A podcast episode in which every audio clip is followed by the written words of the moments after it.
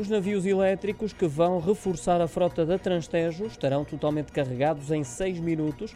A garantia foi dada pela empresa ao Jornal Económico, mas apenas se as baterias forem alimentadas na modalidade de carregamento rápido. Com a opção mais lenta, demorará 8 horas até que atinjam a carga total. Estes navios terão uma autonomia de 1 hora e 20 minutos, esclarece ainda a Transtejo, que alimenta a esperança de receber o primeiro navio dessa frota já no final deste primeiro trimestre e mais três até final do ano. Para 2024 está prevista a entrega de mais quatro navios, com os restantes dois a chegar somente em 2025. O investimento total do governo vai ultrapassar os 85 milhões de euros. Quanto às estações de carregamento rápido, serão cinco ao todo, localizadas nos terminais fluviais do Seixal, Cais do Sodré, Montijo e Cacilhas. Vão estar operacionais durante o segundo semestre deste ano.